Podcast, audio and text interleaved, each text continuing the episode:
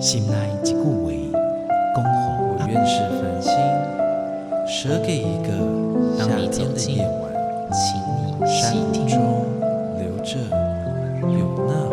The tree seeks his solitude. 亲像行同款的溪水，流过每一位少年家法书行，你感受过吗？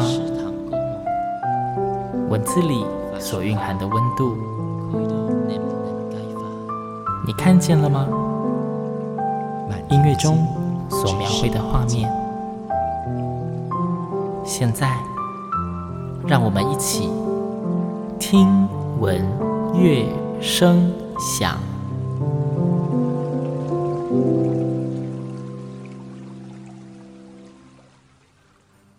各位听众朋友们，大家好，我是新阳，欢迎收听今天的节目。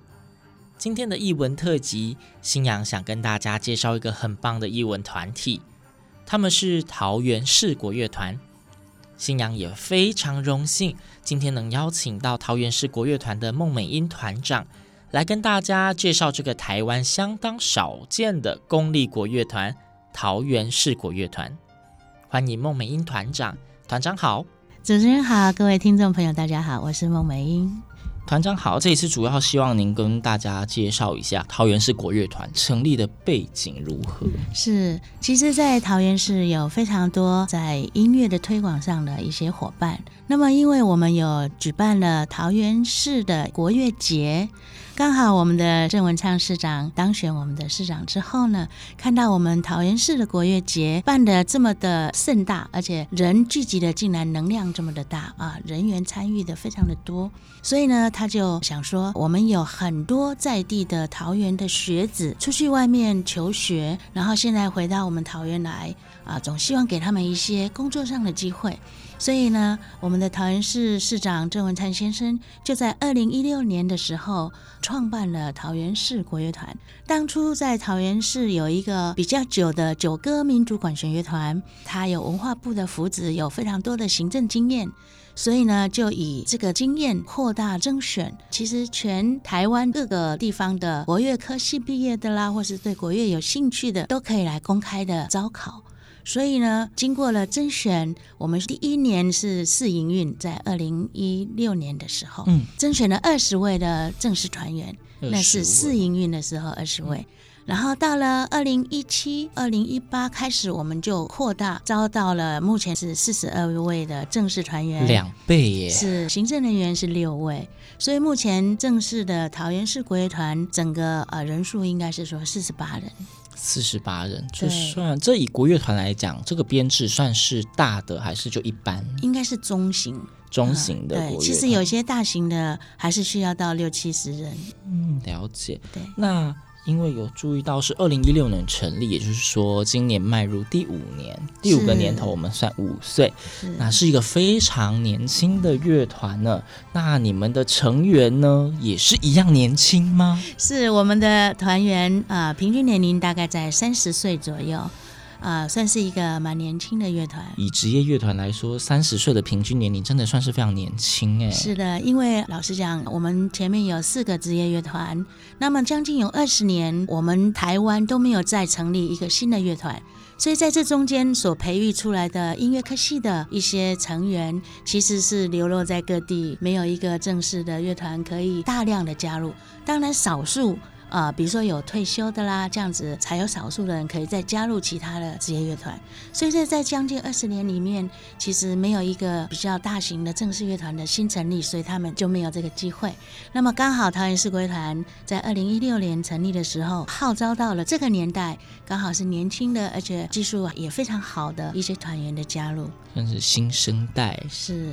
而且刚刚有提到说，公立的乐团有四个二十年的乐团，但是国乐应该算是很少数，对吧？对，因为我们目前有四个国乐的职业乐团，就是台北市立国乐团，啊、嗯呃，台湾国乐团，高雄市立国乐团，还有台南市立民主管弦乐团。所以再来就是桃园市国乐团了。所以是五大公立国乐团之一。是是。是我们知道，就是每一个团体啊，一定有他自己的愿景，或是我们的核心的理念。那请问桃园市国乐团，你们成立的核心的想法会是什么呢？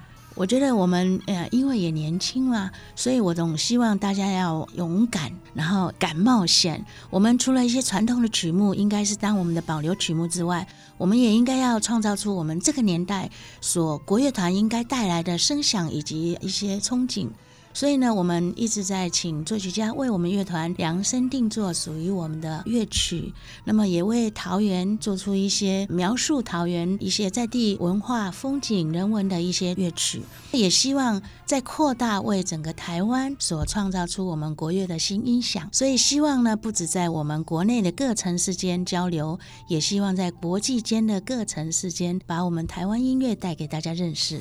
刚才孟团长提到，桃园市国乐团希望为台湾创造出国乐的新音响。我们现在就先欣赏一段由李哲义老师作曲、钢琴演奏家范江义老师及桃园市国乐团共同演奏的《桃园四季》钢琴协奏曲。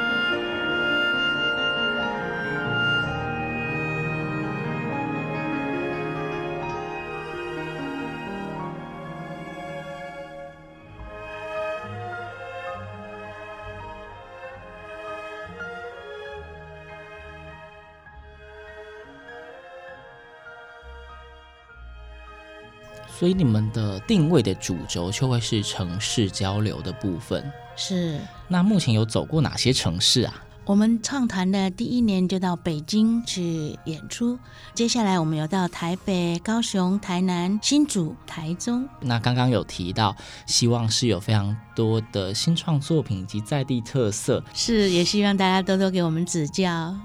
我近期有注意到另外一个我觉得算是蛮重要的消息，嗯、就是传艺金曲奖，这算是一个传统艺术相当大的奖项跟荣耀，是非常的荣幸，我们入围了传艺金曲奖。其实桃园市国乐团一直在做的就是，也把一些影音要保存起来。比如说，我们有做两个方向，一个方向是我们新创作了一些委托创作，我们每年都会把它录制成 CD。像我们的第一张 CD 叫做《繁花盛开》，就是把所有我们创作过的乐曲集中在一片 CD 里面。然后我们另外还有一个方向，就是我们叫做大师系列。我们会把台湾目前创作了一些作曲家的音档也把它保留起来。那刚好这一次是跟陈宗生老师一起合作，那么刚好录制完陈宗生这一片一个萧郎的这个专辑，刚录完要出版的时候呢，陈宗生老师也获得了国艺。国家文国家文艺奖，对，这是很厉害的奖项。据我所知，很难得哎。可见我们的眼光是独到的。老师还没有发布他得到国家文艺奖的时候，刚好就跟我们录了这篇 CD，然后也帮老师举办了一场音乐会。音乐会跟 CD 是同时在进行的，所以团员跟老师的默契也非常的好，然后一直演练，花了很多时间去录制，所以才能得到这个好成绩。每一个音乐作品的诞生背后，真的都是花非常多的人力、跟心力，还有时间。这个金钱。对，我相信这个，如果不是当事者。大概我想很多听众朋友也很难想象，一个译文作品的诞生是需要耗费多大的心血哦。刚刚有注意到那个作品叫做《一个萧郎》，对，我觉得这听起来有一点台语的谐音的意味。对，因为整张的专辑里面，老师啊，陈、呃、宗生老师都是吹这个箫，嗯，然后我们呃台湾市国乐团里面的成员帮老师一起互相的，应该是说有些是融入，有些是伴奏，有些是竞奏。所以呢，整张啊、CD 里面虽然用的是传统乐器，但是其实里面的创作的一些乐曲也是蛮创新的。我相信这个作品的名称，这个肖郎应该有寄托了一种对音乐的热爱。是因为我们常讲说，陈宗正老师他是在音乐界的一个老顽童一样哦，他对音乐非常的坚持，而且热情一直不断。我们常常跟我们的团员讲，要跟陈宗生老师学习他对音乐的热情跟坚持。嗯，就是一个请进化到狂热分子的阶段。这样对译文的推广一定会更加的有利，可以让大家感受到浓烈的音乐情感。是他最厉害的，就是把音乐融入于生活里面。嗯，接下来想请问的是啊，桃园市国乐团，因为现在毕竟才进入第五年，那我相信这一个公立的乐团，它势必是会有一个非常长远的规划跟。它一定也身兼了，例如说带动台湾在地艺文产业的使命。